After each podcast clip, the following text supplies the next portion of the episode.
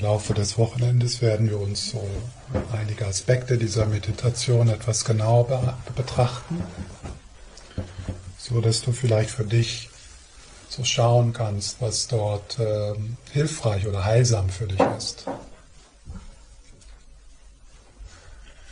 Und das ist auch so meine allgemeine Einladung für dieses Wochenende, äh, dass du dass du einfach so in dich hineinspürst und dann merkst du schon, was von dem, was ich sage oder die Angebote, die ich mache, was für dich Erleichterung bringt. Und dann, dann weißt du, oh, das ist, äh, das ist sinnvoll für mich, das will ich mir mitnehmen, das will ich kultivieren. Und dann würde ich, werde ich sicher andere Dinge sagen, die eher so neutral sind, die für dich keinen Sinn machen. Und vielleicht werde ich auch einiges, einige Dinge sagen, die eher Enge erzeugen. Ähm, das werde ich zwar versuchen zu vermeiden, aber das ist leider nicht möglich. ähm, weil wir sind alle so verschieden gestrickt, äh, wir sind in verschiedenen Phasen unseres Lebens, unserer spirituellen Praxis. Wir brauchen also alle auch etwas anderes was, äh, was für den einen Enge verursacht, ist für den anderen genau das, ist genau der passende Schuh in diesem Augenblick. Und äh, das Schöne an der tibetischen Tradition ist ja, dass es dort so eine Vielzahl von Bewegungen und Richtungen gibt. Ähm, hallo. Ähm, wo du dann tatsächlich dein, den Schuh, der dir passt, finden kannst. Vielleicht kennt ihr die Situation, dass ihr euch einen Schuh aufschwätzen lässt, wo ihr schon beim Anpassen merkt, dass das passt nicht so richtig. Aber es ist manchmal so unangenehm, Nein zu sagen oder äh, und das, äh, das sollte man auf dem spirituellen Weg wirklich ver vermeiden, sich einen Schuh anzupassen, äh, einen Schuh, einen Schuh anzu, anzuziehen, der einem nicht passt oder einen Schuh anzuziehen, äh, der einfach nicht, äh, ähm, nicht praktisch ist, nicht ins Klima passt. Und das tun viel zu viele Leute. Es laufen so viele Leute mit einer Meditationspraxis rum, die, denen, die, die nicht passt. Das ist dann so, also das ist dann so, als ob man den Fuß verbiegen möchte, damit er in den Schuh passt. Ja, anstatt den Mut zu haben, Verantwortung zu übernehmen und zu sagen, ich möchte eine spirituelle Praxis haben, die mich befreit, die mich erleichtert, die mir Freude bereitet. Also ich hoffe, dass ich ähm, äh, ich weiß ja nicht, wer jetzt äh, von euch jetzt noch kommt. Ähm, äh, kommt vielleicht darauf an, wie es heute Abend ist. Ähm, ähm, was wollte ich jetzt sagen?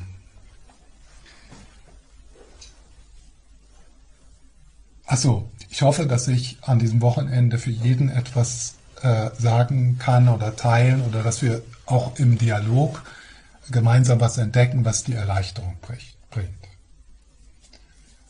Und, und wenn nicht, dann hoffe ich, dass es zumindest etwas Unterhaltendes.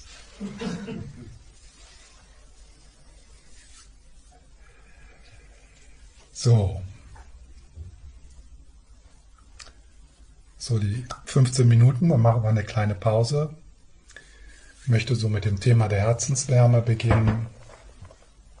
Und zwar möchte ich ein, vielleicht das einzigste tibetische Wort, weiß ich nicht genau, kann sein, dass dann noch ein, ein oder anderes fällt, aber also das tibetische Wort, äh, was ich mit euch teilen möchte, äh, ist Zewa.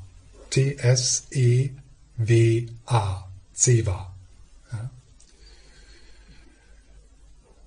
Äh, manchmal ist es ganz nützlich, so mit so einem Wort zu arbeiten, wo man zunächst nicht weiß, was das ist. Ja? Weil wenn ich jetzt Liebe sage, dann haben wir sofort alle unsere Ideen. Und, und Geschichten und wie sich das anfühlen sollte, was damit gemeint ist.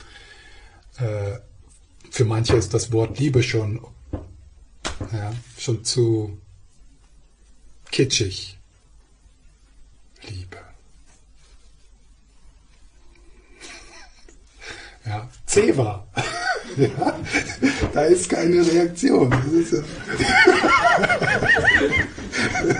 so, so Ceva. Ähm, das ist auch, also außer wenn ihr ähm, mir äh, auf meinem Podcast zugehört habt oder, äh, oder vielleicht äh, das Buch gelesen habt, von dem ich diesen Begriff habe, nämlich das äh, letzte Buch von äh, Ziga Kongtrul Rinpoche, Tenderness. Was so Tenderness, Zärtlichkeit, ja, Verletzlichkeit, Herzenswärme. Und wenn ich über Seva spreche, dann möchte ich euch aufmerksam machen oder inspirieren äh, mit einer Herzensbewegung in euch in Kontakt zu kommen, die körperlich spürbar ist. Also es geht hier nicht um Konzepte, Mitgefühlstraining, sondern äh, etwas, et, etwas äh, mehr, erstmal etwas körperlich spürbares, aber auch etwas, was in uns in dauernder Bewegung ist, im, im sich öffnen und in sich in, in, im Verschließen. Ich zeige hier so auf, die, auf diese, äh, diesen Teil meines Körpers, aber auch da sollte man nicht zu äh, versteift sein. Ja, man sagt ja so das Herz öffnen und so. Äh, also Zewa ist die Energie, die in deinem Körper in Bewegung kommt, wenn du Fürsorge empfindest oder Fürsorge äh, bekommst. Und das ist durchaus nicht unbedingt spürbar hier sondern in deinen Händen, in der Art und Weise, wie du schaust, in deinem Bauch, im Grunde genommen im ganzen Körper.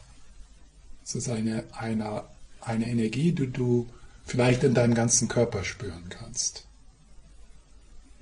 Wir sind alle, wir sind alle geboren mit dieser, mit dieser Kapazität, mit dieser Möglichkeit. Und es bewegt sich in unserem Alltag die ganze Zeit. Es ist halt nur nicht, es ist oft halt nicht äh, es ist, es ist oft, es ist passiert leicht, dass wir Seva nicht die, Auf, der, die, die Aufmerksamkeit geben, die die sehr, sehr heilsam und erfüllend und bereichernd für uns wäre. Also wir, wir, wir haben manchmal andere Prioritäten in unserem Alltag. Zum Beispiel Dinge gemacht zu kriegen. Und dann verlieren wir diese kostbaren Momente, wo so eine Bewegung von Seva um uns herum oder in uns geschieht ein freundlicher Busfahrer, dass du einem Kollegen einen Kaffee machst, dass du mit einem Klienten sprichst, der eine Zewa-Stimme hat, dass du von deinem Hund begrüßt wirst, dass deine Katze auf deinem Schoß sitzt, dass du in der Stadt im Bus eine Mutter mit ihrem Kind siehst. Ähm, kleine Dinge. Kleine alltägliche Dinge. die, die wenn du Ceva so als Priorität siehst und auch so bemerkst, dass man dort tatsächlich mehr Bewegung bringen kann in den, in den Herzensraum, in diese Energie. Einfach durch eine Wertschätzung, einfach durch ein Innehalten dieser vielleicht manchmal sehr kurzen Momente, wo du berührt bist.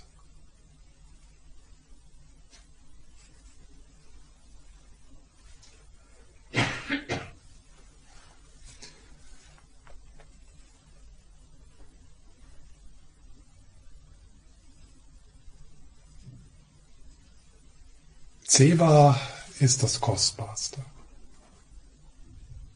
Und das hat nichts mit Religion zu tun, das hat nichts mit Psychologie zu tun, sondern äh, Herzensverbindung, die Herzensantennen, aufeinander achten, Rücksicht nehmen.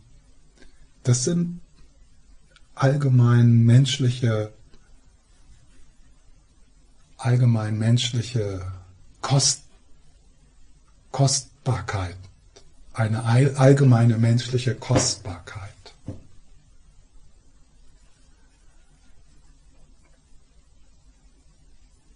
Es ist das, was unser Leben sinnvoll macht.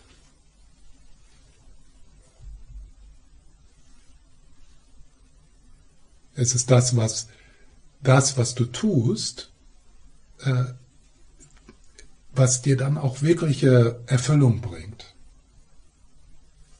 Also wenn in deiner, wenn in deiner Arbeit kein Seva ist, in deiner Kreativität kein Seva ist, dann wird, sich, wird dich das auch nicht erfüllen. Es ist das, was wir am Ende unseres Lebens als das Wichtigste sehen werden.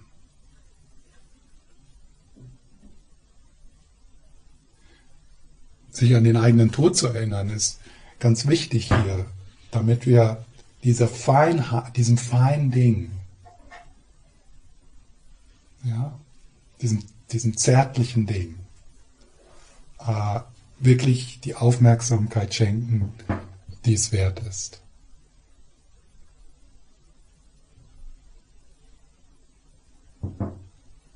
Denn viele die Dinge, viele von den Dingen, auf die wir uns ausrichten in unserem Leben, sind totale Zeitverschwendung.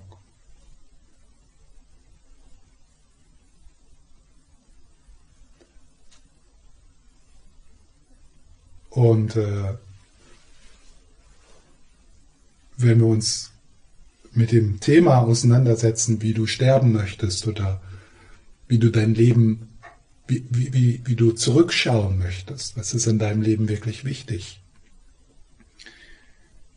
Dann bin ich mir sicher, dass für die meisten von uns das Thema der Liebe da ist. Habe ich geliebt? Habe ich mein Zewa in die Welt getragen? Und habe ich das Zewa, was ich bekomme, wirklich auch gesehen und wertgeschätzt? Denn es passiert ein, leicht, dass, weil wir haben noch, also wir haben Zewa als so ein, eine ganz tiefe, also jedes, jedes Baby ist ja eine Zewa-Bombe. Ja? Stimmt's? Ich bin ja so froh, dass ich in Kopenhagen wohne, weil dort gibt es ganz viele Zewa-Bomben vormittags. Weil alle Kindergärten und alle, die haben ja diese Vorschulen, also nach einem Jahr ist ja jeder irgendwo untergebracht. Aber die gehen alle raus. Vormittags. Ja? Also dann sieht man so diese Gruppen von 10, 15 kleinen Dots. Dots. Hin, vor, davor eine Erzieherin, dahinter eine. Und dann gehen die in die Busse rein und äh, fahren zum Zoo oder in den Park oder. Und was noch schöner ist, ist, für die ganz Kleinen, also für die so ein Jahr sind, haben die so riesige Kinderwagen, wo sechs von denen reinpassen. Und die Busse, die sind alle dafür ausgerichtet. Ja? Also die, da gibt es dann so eine Rampe und dann fahren die da rein, dann macht auch jeder Platz. Und dann wird die Zewa-Bombe in den, in, den, in den Bus gestellt. Ja? Und äh, also ich würde mal sagen, das ist kraftvoller als jede liebevolle Metta-Güte-Meditation morgens. Eine Stunde mögen alle Wesen glücklich sein. Nein, fahr eine Stunde im Bus in Kopenhagen am Morgen.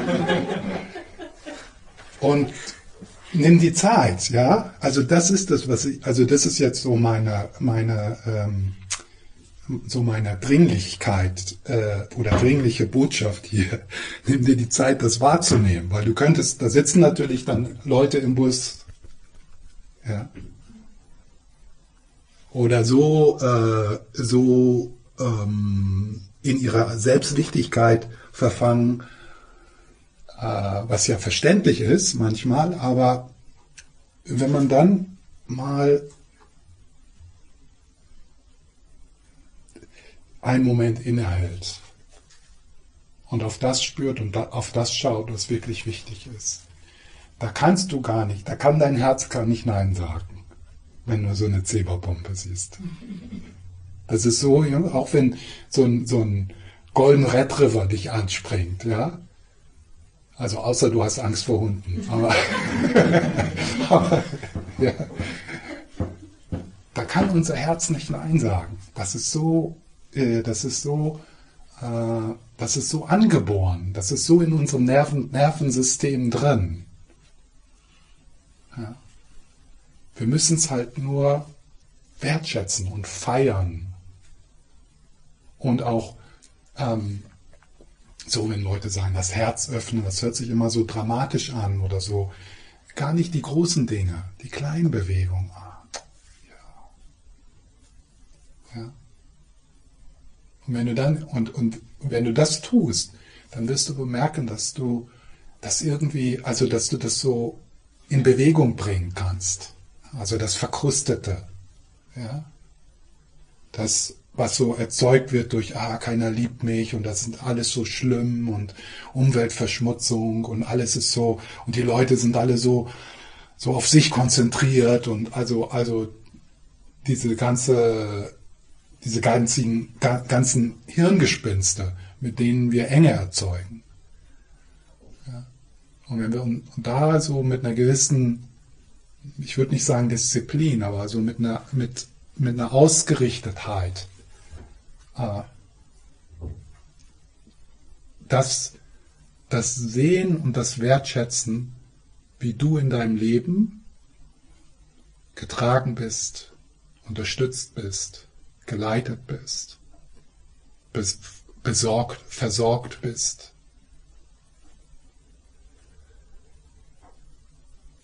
Denn, und was es ist, wir sind ja alle hier in diesem Moment du hast ganz viel Fürsorge in deinem Leben erhalten. Ansonsten würdest du gar nicht hier sitzen. Auch wenn du echt die Scheißeltern hattest, dann war deine Großmutter, ein Bruder oder Freunde.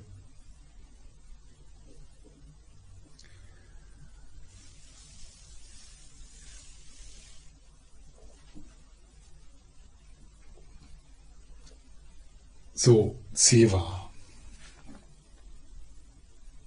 Wir brauchen Seva wie Sauerstoff. Wisst ihr ja. Kennt ihr ja vielleicht die Versuche mit Tieren oder wenn es manchmal äh, Kindern geschieht, dass sie keine Fürsorge erhalten. Die sterben. Wir brauchen Seva wie Sauerstoff.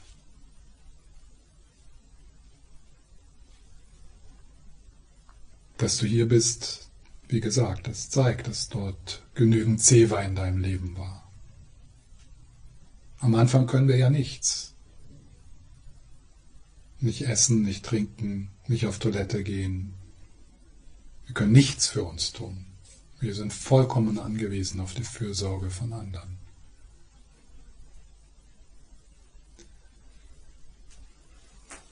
Seva gibt dir Mut.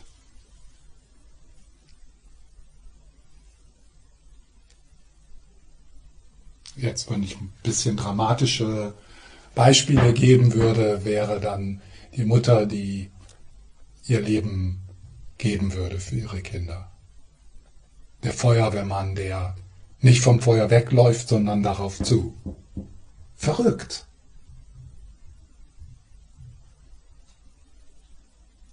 Also für Fremde.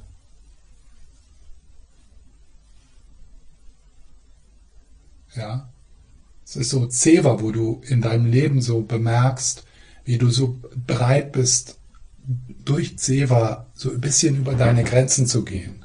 Dorthin, wo es, wo, wo, wo, ja, also aus, so aus deiner Komfortzone herauszuwachsen. Für deine Kinder, für deinen Partner, für deine Ehe. Ja, für die gute Atmosphäre im Team, wo du so merkst, ich muss was sagen, hier muss was getan werden. Und ich habe Angst. Ja. Also Zeba hat eine un unglaubliche Kraft.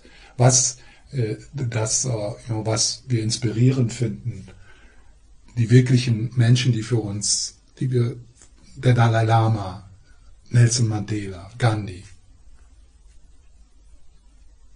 das war diese Qualität, diese Zeva-Qualität, diese Fürsorge und der Mut, der damit, der, der damit kommt. Seva gibt deinem Leben Sinn.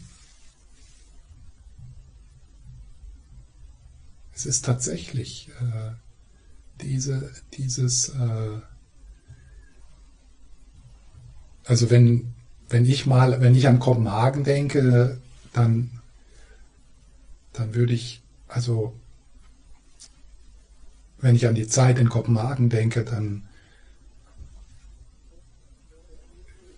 wenn ich wenn ich mein Todesgewahrsein mit hineinbringe. Natürlich möchte ich mich an die Zewa-Momente erinnern. Und das fühlt sich so gut an. Es fühlt sich so gut an, deine Hand auszustrecken, großzügig zu sein, dein Geschenk zu teilen. Und dann, wenn, wenn, wenn du so ein bisschen da so an der Grenze, also wir sind ja alle auch schüchtern und oh Gott, oh Gott und ja, aber diese Momente, wo das, wo, wo du so, wo du mutig bist, oh, dann, dann bist du so stolz. Das ist so schön. Und dann ganz besonders, wenn das keiner mitkriegt. Ja? Weiß keiner.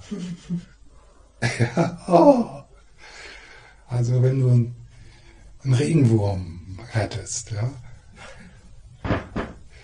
und du denkst, oh Gott, hoffentlich hat mich ja keiner gesehen, der beknackte Buddhist, der die Regenwürmer aufsammelt. ja. und, und, und, aber du bist so, oh, ich bin fast ein Bodhisattva. Ich erzähle euch eine kleine persönliche Zeba-Geschichte. Also im Grunde genommen mache ich das dadurch ein bisschen kaputt. Ja, aber das war vor kurzem, äh, vor zwei, drei Monaten oder so, da war ich ähm, in Kopenhagen äh, auf der öffentlichen Toilette. Und da hatte ich, da hatte ich sogar zwei Zebra-Momente. Also nicht am gleichen Tag, aber da. Ne? Vielleicht sollte ich da öfters hingehen. Und zwar muss man da bezahlen. Ja? Fünf Kronen kostet das. Und die Skandinavier, die haben ja kein Geld mehr in der Tasche. Ne? Und dann funktioniert das mit den Karten manchmal nicht und, äh, und dann ist da immer eine Schlange. Ne? Oder die Ausländer, die oder also äh, Touristen, die kommen da nicht klar mit. Naja, und dann stand ich da wieder. Ich hatte, habe ja immer fünf Kronen in, in meiner Tasche. äh, und dann war ich also so dran und dann sah ich da so fünf, sechs kleine Mädchen. Die waren vielleicht so sieben, acht Jahre alt. Und zwei von denen, die mussten dringend, dringend, ja. Und die anderen waren, glaube ich, nur so zur Begleitung dabei. und, und dann waren die so mit dem, ja, da müssen wir bezahlen und, und die standen also so vor dieser, äh, vor dieser Schranke. Und dann habe ich mich zu dem ersten Mädchen so runtergebeugt und habe zu ihr gesagt, geh einfach unter der Schranke durch. und die hat mich so angeguckt und dann wupp, und plötzlich die alle sechs.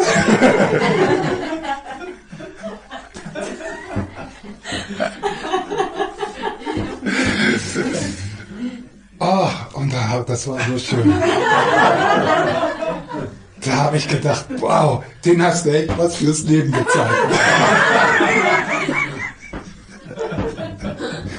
Das ist manchmal ganz wichtig ist, Regeln zu brechen. Und dann habe ich aber auch, ich habe dann aber auch gleichzeitig so gemerkt, also wenn da, da war so, ist so ein Wachmann, aber der hat das nicht gesehen, die waren zu schnell. Aber dann, dann habe ich mir gedacht, naja, wenn der das gesehen hätte, dann hätte ich die 25 Kronen bezahlt, ja, mit Freude.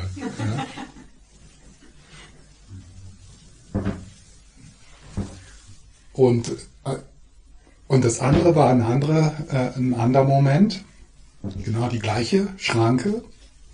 Und da war so ein älterer Mann, also 70, 80 Jahre, so. Und der stand so vor der Schranke und der hat das Ganze nicht kapiert, also dass man da bezahlen musste. Also, der stand da so. Und dann habe ich einfach die fünf Kronen reingeschmissen. Und dann ging es, war er drin. Und der hat das gar nicht bemerkt. Also, der hat ja, also es ist so. Ne? Aber, also, es hat mich, äh, es hat mich glücklich gemacht. Ja? Und, äh, und das Schöne an diesen Zewa-Momenten ist, also der morgendliche Latte Kaffee, Kaffee macht mich, Kaffee Latte macht mich auch glücklich, ja. Aber die Zeitspanne von diesem fünf Kronen, ah, das war, das ging bis in den Nachmittag. Versuch mal so einen Kaffee Latte zu trinken.